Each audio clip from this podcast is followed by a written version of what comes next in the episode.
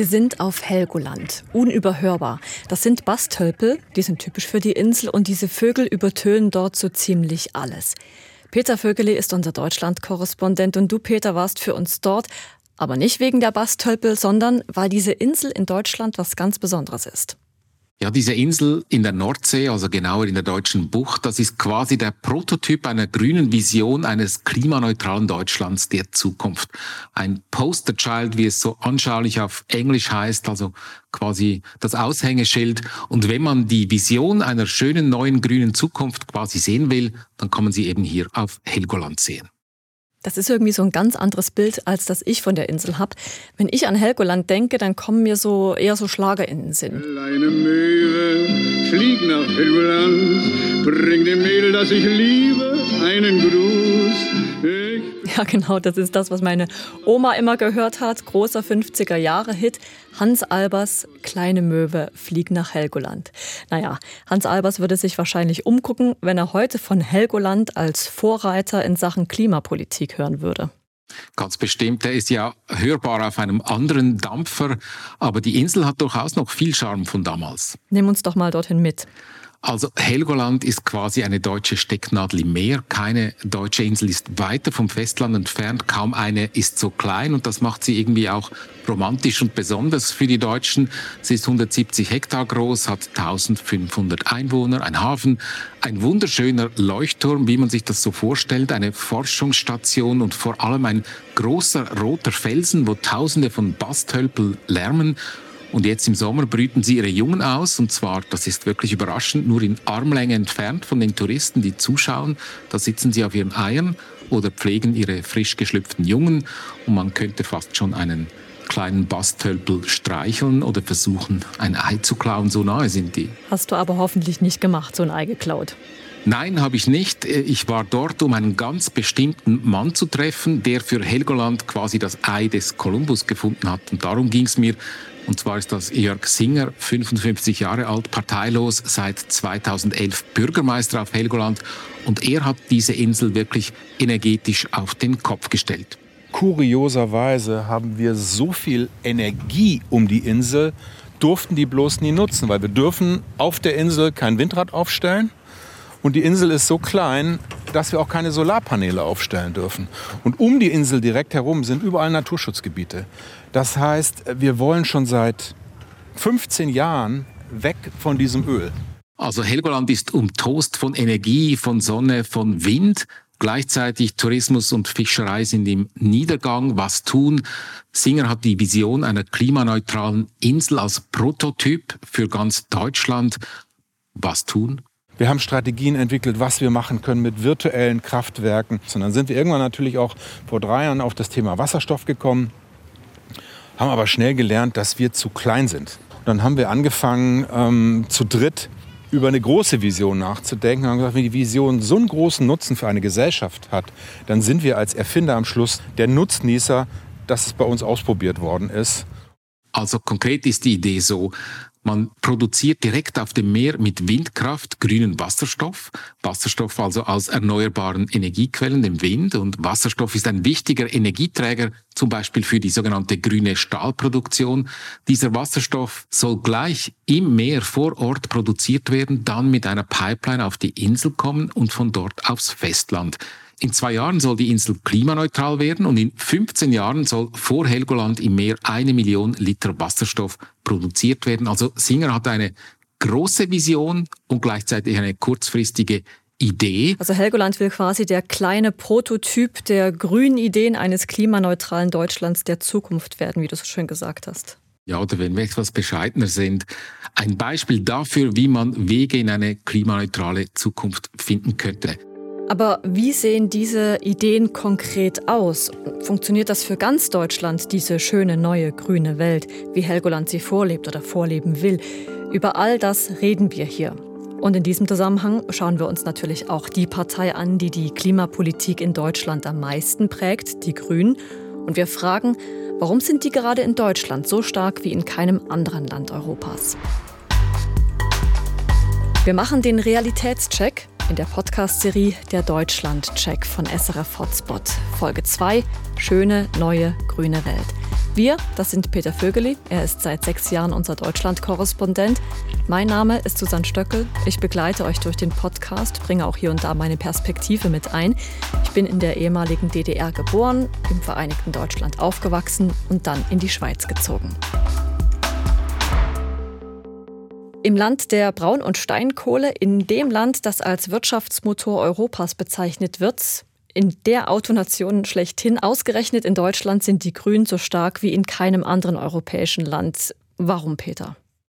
Die Grünen sind in Deutschland meiner Meinung nach natürlich eine Ökopartei, aber sie sind mehr als das. Klar, Klimaschutz, das ist das ganz große Thema, gerade auch in Deutschland. Der deutsche Wald ist in einem schlechten Zustand, wurde gerade kürzlich bekannt gegeben. Trockenheit und Borkenkäfer machen ihm das Leben schwer. 277.000 Hektar Wald müssen neu aufgeforstet werden. Viele fragen sich, ob das Hochwasser im Westen Deutschlands mit dem Klimawandel zu tun hat. Was immer im Einzelnen der Grund ist, viele merken, dass sich etwas ändert und die Bereitschaft, etwas zu ändern im privaten Leben, in der Gesellschaft und der Politik, das ist da. Da sind die Grünen natürlich die wichtigsten Protagonisten. Sie haben auch die konkretesten Vorstellungen und Ideen, aber das ist eben nicht alles. Ich glaube, die Grünen und ihre Themen bringen verschiedene Seiten in der deutschen Seele, sage ich mal etwas pathetisch, zum Schwingen. Und es gibt so etwas wie eine grüne DNA in der deutschen Gesellschaft. Das zeigt sich auch in den Umfragen. Es gibt keine grüne Partei, die so stark ist wie die Grünen in Deutschland. Zeitweise lagen sie bei 28 Prozent vor der Union. Jetzt haben sie wieder verloren, liegen so bei 17 bis 20 Prozent. Aber sie sind immer noch europaweit Spitze. Du sprichst von der grünen DNA in Deutschland und das beobachte ich ja auch, wenn ich mich in meinem deutschen Bekannten- und Verwandtenkreis so umhöre. Aber das erklärt immer noch nicht, warum diese grüne DNA ausgerechnet in Deutschland so stark ausgeprägt ist. Die Grünen sind eben nicht nur die Grünen, sie sind auch die Guten. Wer sie wählt, ist auf der Seite der Guten, auf der moralisch richtigen Seite. Die Grünen sind eine stark moralisierende Partei. Ich sage das jetzt völlig wertfrei. Berühmt war ja der Satz der Fraktionschefin der Grünen, Katrin Göring-Eckardt, in der Flüchtlingskrise 2015, der ist unvergessen. Wir erleben in Deutschland derzeit ein echtes Septembermärchen. Am Münchner Hauptbahnhof in Dortmund, in Saalfeld, in vielen anderen Orten stehen Menschen an den Bahnsteigen mit Essen, mit Trinken, mit Rat und Tat. Wir sind plötzlich Weltmeister der Hilfsbereitschaft und Menschenliebe. Also Weltmeister der Hilfsbereitschaft, drunter ging es nicht. Und die Moral und auf der richtigen Seite der Geschichte stehen, das ist in Deutschland ganz wichtig. Und nicht nur links, auch rechts. Ein Beispiel, im Frühling wurde der sogenannte Bundeslockdown im Parlament beschlossen. Da hat der Fraktionschef der Unionsparteien, Ralf Brinkhaus, gesagt, wer gegen diesen Lockdown sei, sei für den Tod von Menschen verantwortlich. Drunter ging es nicht. Und auf der richtigen Seite der Geschichte stehen, das hat eben auch etwas mit der deutschen Geschichte zu tun. Ich habe mit dem Historiker Heinrich August Winkler gesprochen. Das ist so etwas wie der Doyen der deutschen Historiker, fast schon der offizielle Historiker der Bundesrepublik. Und er sagt auch, aus der Erfahrung des Holocaust gebe es den Glauben oder die Mission, Deutschland habe den Auftrag, moralisch besser zu sein als alle anderen, gegebenenfalls sogar im Alleingang weltweit das Gute zu verwirklichen, quasi aus dem schrecklichsten Kapitel der deutschen Geschichte eine deutsche Sondermoral abzuleiten. Das ist in der Tat ein Stück des pathologischen Lernenwollens aus der Geschichte, ja in gewisser Weise sogar der Anspruch des neuen Deutschland auf moralische Überlegenheit gegenüber anderen Nationen, ein Stück Anmaßung. Also das habe ich mir so als Deutsche noch gar nicht überlegt, muss ich ehrlich sagen. Also weil Deutschland in der Vergangenheit so viel Schlimmes angerichtet hat, muss man moralisch jetzt umso besser sein, quasi so Europa- oder Weltmeister. Und das wiederum erklärt also den Erfolg der Grünen die Moralpartei, also die Guten, wenn ich das mal so zusammenfassen kann, Peter. Und ähm, das ist der eine Grund, warum die so stark sind. Und der andere Grund, weil natürlich auch das Thema der Stunde, also die Klimapolitik, ihr Thema ist.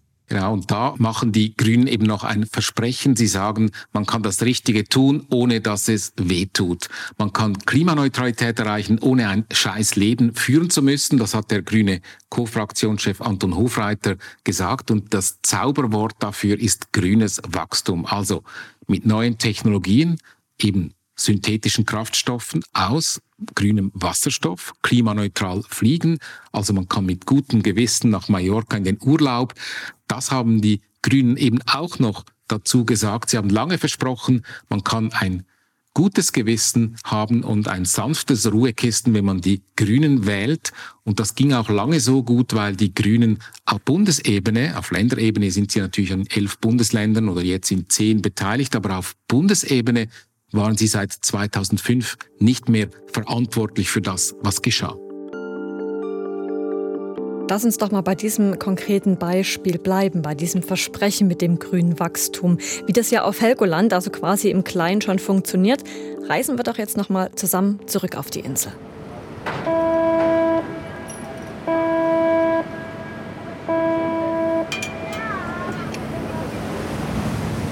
Peter, du hast eingangs schon kurz angeschnitten, wie die Visionen auf Helgoland aussehen. Und ich habe mir gemerkt, mit Windrädern oder besser gesagt Windturbinen draußen auf dem Meer soll irgendwie Wasserstoff produziert werden.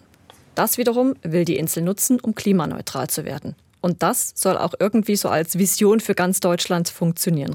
Aber vielleicht kannst du uns das noch ein bisschen genauer erklären, was Helgoland da im Einzelnen vorhat, damit man sich das eben auch vorstellen kann. Helgoland hat eine große Vision und eine schnelle Vision. Diese Kombination macht eben Helgoland attraktiv. Also in 15 Jahren soll ein Million Liter grüner Wasserstoff produziert werden vor der Küste Helgolands und 2025 bereits soll mit einem Probebetrieb begonnen werden. Also da sollen zwei Windturbinen in Betrieb genommen werden, die grünen Wasserstoff produzierten. Also momentan sieht die Lösung aus, dass in Containern diese Elektrolyseure stehen. Interessanterweise saugen die auch nicht aus unseren Flüssen und Seen das ganze Süßwasser. Da kriegen wir in den nächsten Jahrzehnten Jahren auch nochmal eine ganz andere Problematik, sondern das wird aus Salzwasser rausgesaugt. Es wird wie auf Helgoland, haben wir auch, wird dort Frischwasser draus, also Süßwasser draus gemacht und wird dieses Süßwasser genutzt in diesem Elektrolyseprozess. Und an den Anlagen unten unter Wasser wird es Zwischenspeicher gehen, um das zu puffern. Und dann wird das in eine kleine Pipeline eingespeist und geht dann in diesem, in diesem Pilotprojekt nach Helgoland. Also was der parteilose Bürgermeister von Helgoland, Jörg Singer, da erklärt hat und wo er da so schnell drüber gegangen ist, diese Elektrolyse. Nochmal kurz zum Verständnis.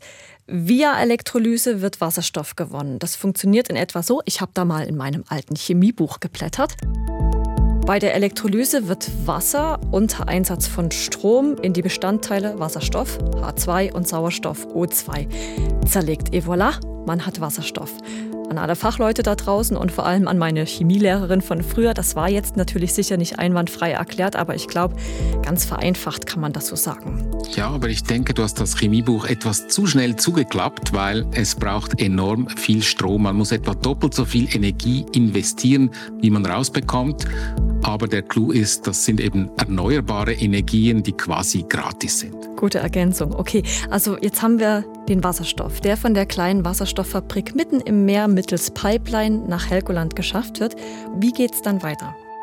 Dieser Wasserstoff wird auf Helgoland mit einem Trägeröl mit LUHC vermischt und verflüssigt und aufs Festland verschifft. Und dieses Trägeröl geht am Ende wieder aus dem Prozess heraus und kann wiederverwendet werden. Und der große Charme für uns ist, dass da unheimlich viel Hitze frei wird. Und mit dieser Hitze wollen wir unser Wärmeproblem lösen. Also wir wollen quasi anstatt Öl werden wir Wasserstoff und LOHC nutzen, um heißes Wasser damit für unser Wärmesystem zu generieren. Das ist im Prinzip für Helgoland der Clou. Aber das ist doch eigentlich irgendwie ein Witz. Peter, du hast vorhin gesagt, das soll verschifft werden. Also man produziert Grün und dann wird das Ganze eben mit dem Schiff aufs Festland transportiert. Ich finde, es ist schon ein Clou, dass man das herstellt und dann quasi die zwei Millionen Liter Heizöl sparen kann. Aber langfristig natürlich, da ist eine Pipeline aufs Festland die Idee. Kurzfristig sollen das aber Schiffe übernehmen, die auch mit LOHC betrieben werden können. Helgolands Flotte ist schon jetzt umweltfreundlich unterwegs und da zeigt sich so ein bisschen die Vision, aber auch der kurzfristige Gewinn im Kleinen. Und ein neuer, neuer Katamaran, der fährt dann auch mit Gas. Der kann auch mit grünem Wasserstoff fahren, wenn es den dann gibt. Ähm, in vier, fünf Jahren hoffentlich. Also wir verabschieden uns gerade vom Diesel. Das neue Forschungsschiff, was da liegen wird, die U-Turn, äh, wird mit Methanol fahren. Unsere Dünenfähre, die seit 25 Jahren mit Diesel fährt, wird dann auch hoffentlich mit einer Brennstoffzelle und Wasserstoff fahren.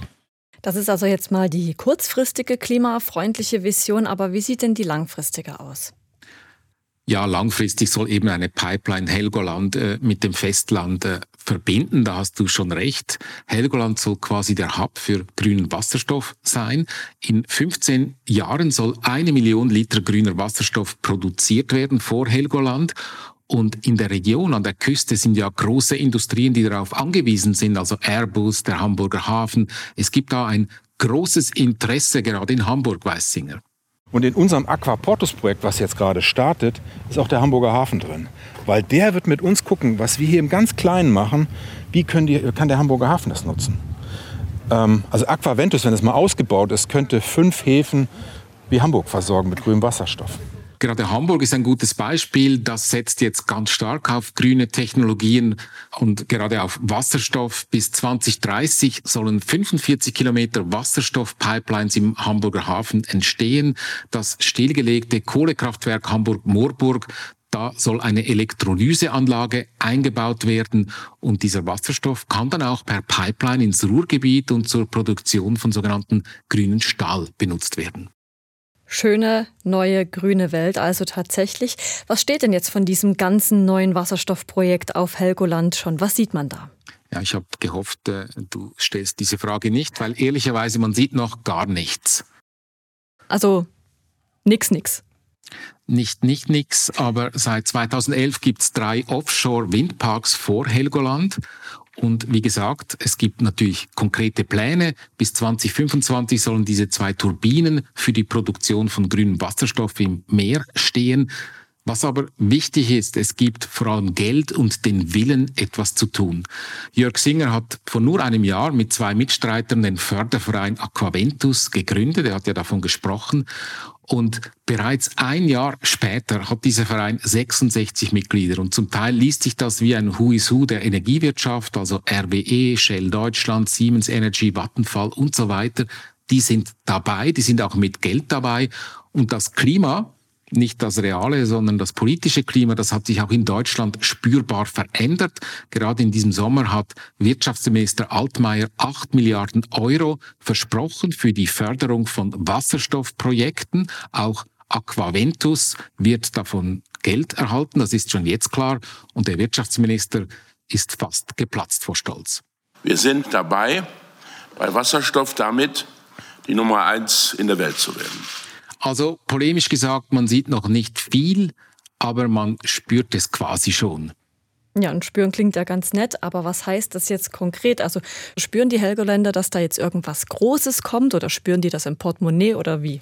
Ja, die Helgoländer spüren es schon jetzt in ihrem Portemonnaie und zwar seit 2011. Da wurde Singer Bürgermeister. Damals brach der Tourismus ein, die Fischerei funktionierte nicht mehr. Wir haben relativ wenig Fischer, weil durch den Klimawandel die Nordsee ist sehr warm geworden. Das Wasser ist hier um 1,6 Grad wärmer geworden. Der Fisch ist weg und damit auch die Fischerei. Also musste man auf der Insel Alternativen finden. Ganz genau. Man musste ein Projekt finden, wie diese Insel weiter wirtschaftlich funktionieren kann, weil ich meine, man muss alle Energie teuer dahin bringen. Und da hat Singer Offshore Windparks für Helgoland quasi gesichert. Und das brachte einen Wirtschaftsaufschwung. Es kamen plötzlich viele Firmen nach Helgoland, die haben Land gepachtet, Hallen aufgestellt. Es waren Service-Mitarbeiter hier, nicht nur im Sommer, sondern rund um die Uhr das ganze Jahr. Teilweise waren natürlich 300, 400 Offshore-Techniker hier. Es war ein bisschen wild, als wir die bunten Neonjacken ein, zwei Jahre die Parks aufgebaut haben. Aber es, die meisten haben ihre gesamten Gästehäuser modernisieren können, weil sie erstmal erstes Mal ganzjährig ihre Betten vermietet hatten, teilweise doppelt vermietet, wenn die gerade nicht da waren. Und sind mehr in die Gastronomie im Winter. Das Fitnessstudio hatte mehr Gäste. Also diese neue Technologie hatte positive Folgen und mit zwei einfachen Zahlen hat das Jörg Singer illustriert. Ja, wir hatten bis, bis 2010 auf Helgoland verfügbar eine Million Gewerbesteuer etwa und jetzt sind es 15 bis 20. Und das ist eben auch ein ganz wichtiger Aspekt, wenn wir über Klimaneutralität und die grüne Attraktivität sprechen, warum sie so stark sind. Diese neuen umweltfreundlichen Technologien haben Helgoland wirtschaftlich gerettet. Sie haben Wachstum gebracht und die Grünen reden von grünem Wachstum. Die sagen also, ja, wir können klimaneutral werden, wir können mit neuen Technologien das erreichen und das generiert gleichzeitig Wachstum. Das ist quasi die Idee des grünen Wachstums und das ist auch etwas, was Hoffnung macht oder vielleicht auch die Grünen attraktiv. Und konkret ist das auch auf der Insel schon spürbar, gerade bei Jörg Singer. Ist das im Alltag präsent, wenn er den Kühlschrank öffnet in seiner Ferienbleibe auf Helgolands Nebeninsel, die den idyllischen Namen Düne hat? Ist das ganz konkret? Das hat er mir erklärt, als ich ihn vor kurzem getroffen habe. Er hat sich schon aufs Wochenende gefreut, gesagt, okay, unser Gespräch muss langsam zu Ende gehen, weil... Viele Helgoländer, wir auch, haben ein Zelt aufgebaut. Das steht da den ganzen Sommer und äh, ist ausgestattet mit Kühlschrank, Kajaks und natürlich Solarpaneele, damit das Bier dann auch sozusagen nicht warm wird am Wochenende. Hm, kann ich mir gerade so gut vom inneren Auge vorstellen, wie das dort wohl aussehen muss. Und es klingt ja doch eigentlich alles ganz gut und machbar, was da gerade auf Helgoland geplant wird. Aber jetzt mal Butter bei die Fische. Oder für Schweizer Nägel mit Köpfen. Oder so. Wir machen den Realitätscheck. Wir nehmen diese Pläne und Vision unter die Lupe und zwar zusammen mit einem unabhängigen Experten. Wie gut lassen sich die grünen Ideen umsetzen? Konkret schauen wir uns den Flugverkehr an und sagen, inwiefern man dort grünen Wasserstoff statt Kerosin einsetzen könnte. Für diesen Realitätscheck habe ich Jakob Greichen vom Öko-Institut in Berlin getroffen und der hat für mich mal eine grobe Schätzung gemacht. Wenn man den in Deutschland vertankten Kerosinbedarf so herstellen wollen würde, dann müsste die gesamte deutsche Stromproduktion aus erneuerbaren Quellen nur dafür verwendet werden. Und auch wenn man das global sich anguckt, also sagt der globale Luftverkehr, wie viel Kerosin braucht der, wenn wir den komplett synthetisch herstellen wollen würden, dann müsste jedes Windrad, jede Solarzelle und jedes Wasserkraftwerk auf der Welt nur dafür eingesetzt werden. Gut, er klingt also sehr skeptisch, aber wie wäre es denn, wenn sich Deutschland grünen Strom importiert? Das ist natürlich längerfristig die Lösung, aber Kurzfristig geht das nicht, weil die Länder, die in Übermaß Energie haben, Sonne und Wind, die müssen ja selber auch noch was unternehmen, die brauchen selber Strom für sich und das kann man nicht von heute auf morgen machen. Auch die möglichen Länder, die das exportieren können, brauchen ja auch Strom für ihre eigene Bevölkerung, müssen selber erstmal von vielleicht fossilen Stromerzeugungen wegkommen. Also das ist ein gigantischer globaler Bedarf, der da entstehen wird und das ist keine Transformation, die man in wenigen Jahren macht. Nehmen wir doch mal ein konkretes Beispiel, vielleicht eins, das sich jeder vorstellen kann. Ja, in Deutschland kann sich jeder einen Flug nach Mallorca vorstellen, die Lieblingsinsel. Mhm. Und das würde auch für Deutsche Folgen haben. Das würde mit grünem Treibstoff deutlich mehr kosten. Aktuell ist das relativ teuer. Da reden wir wahrscheinlich so von zwei bis drei Euro pro Liter von diesem Treibstoff und fossiles Kerosin kostet 50 Cent. Wir gehen davon aus, dass die Kosten runtergehen im Laufe der Jahre. Und mittelfristig auf dem Flug nach Mallorca reden wir wahrscheinlich von 20, 30 Euro zusätzlich. Also ist jetzt nicht die Welt, aber gerade für so ein Billigflugticket wäre es dann schon deutlich spürbar. Und was ist jetzt die Bilanz? Ich vermute, dass wir nicht das heutige Flugverhalten klimaneutral 2050 erreichen können. Das ist tatsächlich einer der Sektoren, wo ich denke, es wird ganz ohne Verzicht nicht möglich sein. Der Realitätscheck mit dem Experten Jakob Greichen vom Öko-Institut in Berlin zeigt also diese Diskrepanz. Da haben wir auf der einen Seite Helgoland. Die Insel ist auf dem Weg zur Klimaneutralität, zumindest stand jetzt recht gut unterwegs. Da wurde schon Wirtschaftswachstum angekurbelt durch bisherige Projekte, Stichwort Windturbinen. Auf der anderen Seite haben wir aber den Experten, der sagt, stopp halt, das Ganze ist nicht einfach so zu haben, das kostet. Was bedeutet das jetzt, Peter? Das heißt, Klimaneutralität ist möglich technisch. Klimaneutralität zu erreichen ist auch nötig. Wenn Deutschland seine Klimaziele erreichen will?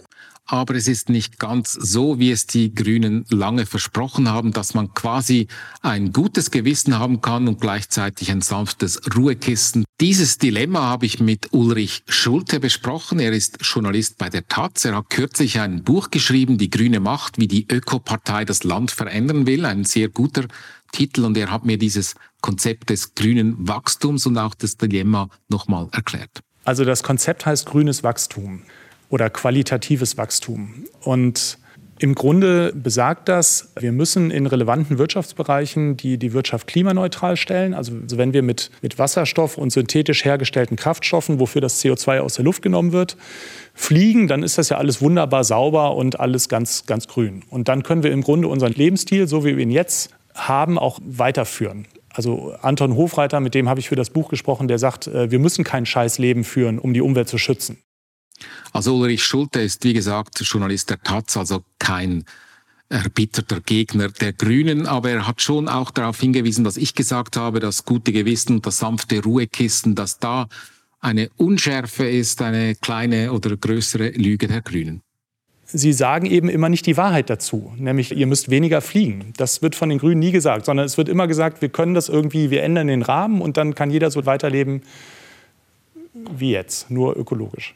Das hat natürlich seinen Grund. Die Grünen haben Angst, dass sie als Verbotspartei wahrgenommen werden. Das kam ja öfters vor. Legendär war der Beschluss 1998 vor der Bundestagswahl, einen Benzinpreis von damals fünf Mark festzulegen. Das gab es damals noch nicht, aber es gab einen riesen Shitstorm.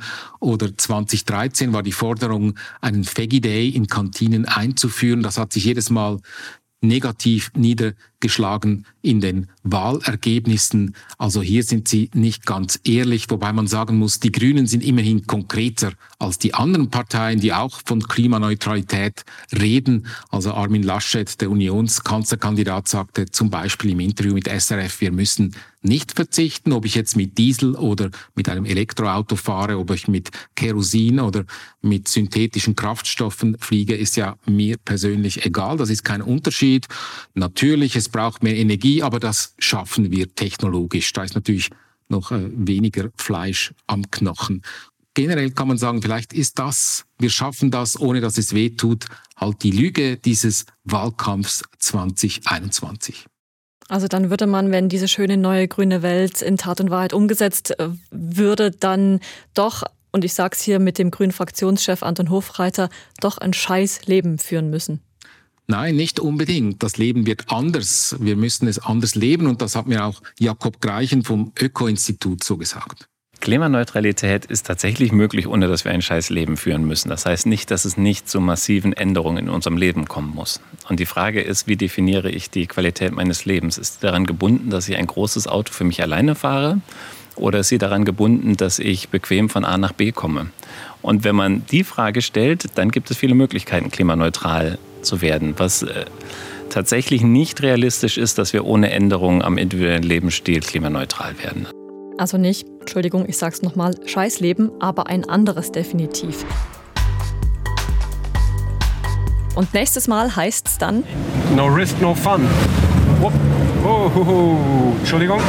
So, das hat jetzt ein bisschen gewumst, aber das ist okay. Wir sind mit Fabio De Masi im uralten Fiat Cinquecento unterwegs. De Masi ist einer der Männer, die den Wirecard-Skandal aufgeklärt haben, einer der größten deutschen Finanzskandale. Jetzt aber schmeißt der Bundestagsabgeordnete seine Politikkarriere plötzlich hin. Warum? Was läuft seiner Meinung nach falsch in der deutschen Politik? Und wie war so ein riesiger Finanzskandal in Deutschland möglich? Antworten gibt's in der nächsten Folge. Ach ja, und ob die alte Fiat-Schaltung bis am Ende mitgemacht hat, erfahrt ihr da auch noch. Das war Episode 2 der Podcast-Serie Der Deutschland-Check von SRF Hotspots. Am Mikrofon waren Peter Vögeli und Susanne Stöckel, in der Produktion Marco Morell.